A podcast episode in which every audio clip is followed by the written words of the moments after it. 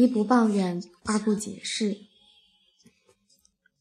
事件扎堆、荆草丛生的时候，我都是一个人默默地在一线天之下走着，光线昏暗，滴水侵入颈部，下蹲或侧身，再小心翼翼地匆匆而行，也会沾些许泥浆在身上的。不过，我丝毫不在乎。能够潜水过五十米，谁又会在乎你水体的姿势是不是足够好看呢？其实我是很怕亲近的人问我一系列的问题的，比如说你是不是这样想？你是不是那样想？你是不是不这么想？难道你那样想？近期的文字狱女王李珊珊说。自卑的女人会在 make love 的时候问对方：“你真的爱我吗？”愚蠢的女人会在吵架厉害的时候问对方：“你不爱我了吗？”可怜的女人会在冷战的时候问对方：“你理我一会儿好不好？”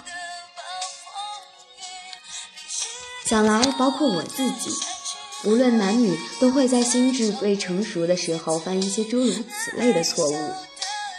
所以遇到这样的情况，我通常都是沉默，再沉默，我是憋不死自己的。但是通常是对方把自己憋死了，然后在另外的地方重生，传着流言蜚语，而这一切都已经和你没有关系了。以前总有人强迫性的问我，为什么你每次有事儿的时候总是不愿意说出来？一个人也不解释，也不说明。其实，对于这样的问题，我也懒得解释。一个了解你的人根本不会问这样的问题，而你也不会给真正了解你的人问这样的问题的机会。我是向来不喜欢解释的，可能也是因为很早就工作了，而接触的历任老板都在我嘴唇微起时便一顿劈头盖脸的大骂，别给我找借口。后来我就养成了习惯，嘴唇动动，啥也不说。后来干脆连嘴唇也懒得动，又不是演悲情偶像剧，我想镜头也捕捉不到我这般矫情的微小触动。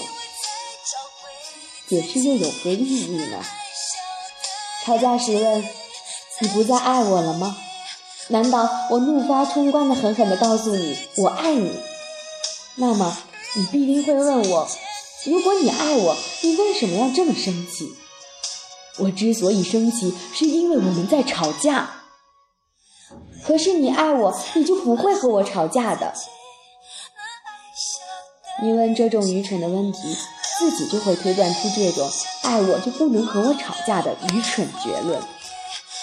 爱你还会杀死你，只和你吵架够给你面子了。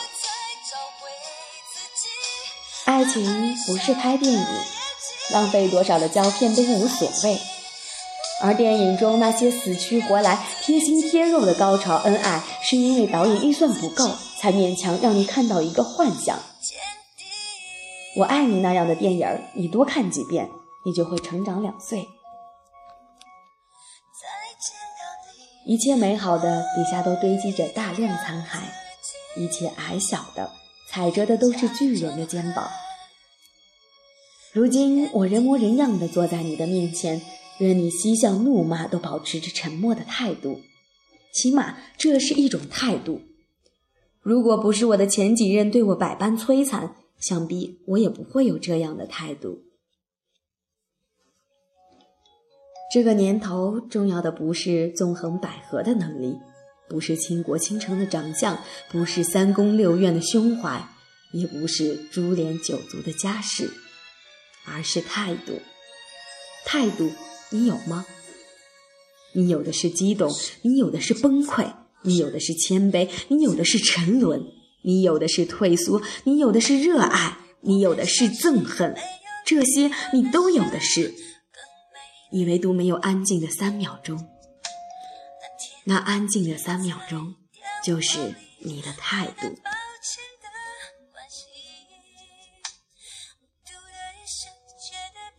一个有态度的人是不会把别人的态度放在心里的。你会衡量，会掂量，但你不会让他占据你的内心。我的做法是想一想，中和中和，像奥巴马那样。我可以为我的言语感到抱歉，但你想让我道歉，免谈。对方说什么，你就是什么。请问，究竟他是你，还是你是你？有的人的人生就是在解释、行动、解释、行动，再解释、再行动、再解释、行动、再解释、解释、行动中度过的。依我看，解释个屁！有种你们就闹掰吧。各有各的生活，如果谁都觉得无所谓了，都有了新生活了，那就证明你们本来就不应该在一起。如果一方不适应了，另一方无所谓，那就证明你们迟早得分开，一个巴掌拍不响。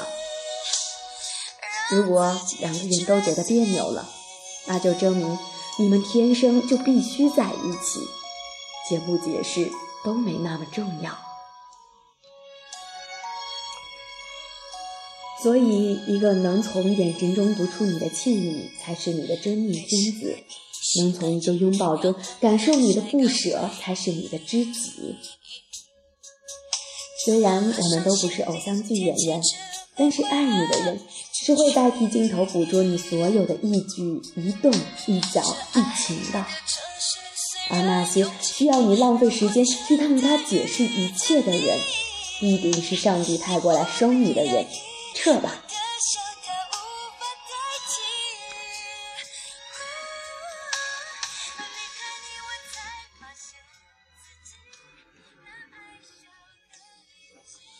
好像从二零零九年这一年开始，多年前不停不停的记录和思考，开始为自己的某些行为提供了准则，比如不解释原则，比如吵架原则，比如很多比如。